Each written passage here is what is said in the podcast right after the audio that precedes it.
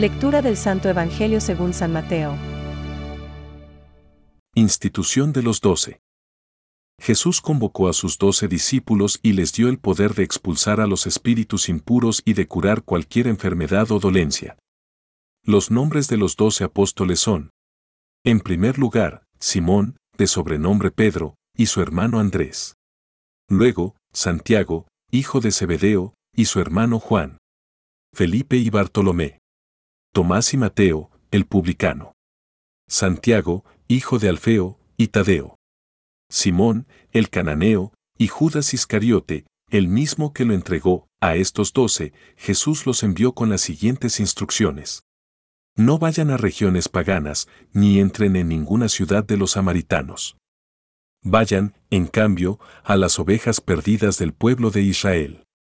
Por el camino, proclamen que el reino de los cielos está cerca. Es palabra de Dios.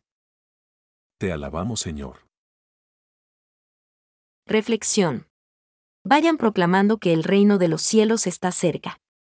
Hoy, el Evangelio nos muestra a Jesús enviando a sus discípulos en misión. A estos dos envió Jesús, después de darles estas instrucciones. Los doce discípulos forman el colegio apostólico, es decir, misionero.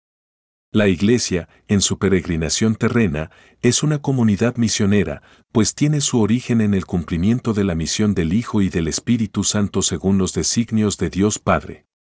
Lo mismo que Pedro y los demás apóstoles constituyen un solo colegio apostólico por institución del Señor, así el romano pontífice, sucesor de Pedro, y los obispos, sucesores de los apóstoles, forman un todo sobre el que recae el deber de anunciar el Evangelio por toda la tierra.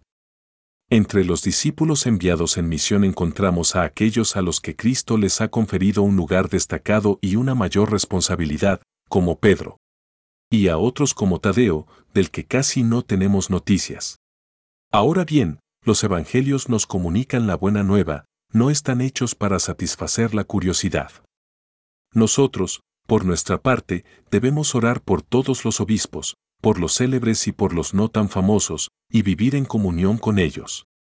Seguid todos al obispo, como Jesucristo al Padre, y al colegio de los ancianos como a los apóstoles. San Ignacio de Antioquía.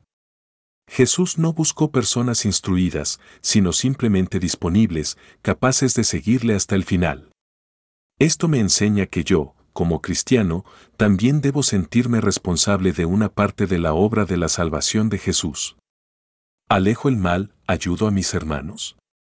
Como la obra está en sus inicios, Jesús se apresura a dar una consigna de limitación.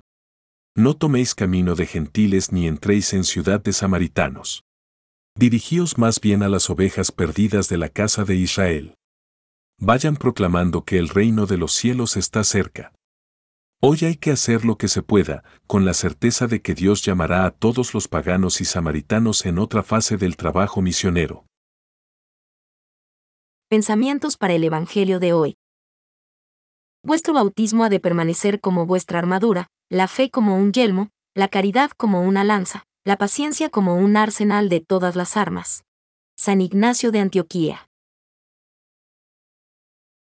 También nosotros somos enviados como mensajeros y testigos de paz. ¿Cuánta necesidad tiene el mundo de nosotros como mensajeros de paz? Francisco. Los discípulos de Cristo deben asemejarse a Él hasta que Él crezca y se forme en ellos. Con Él estamos identificados, muertos y resucitados.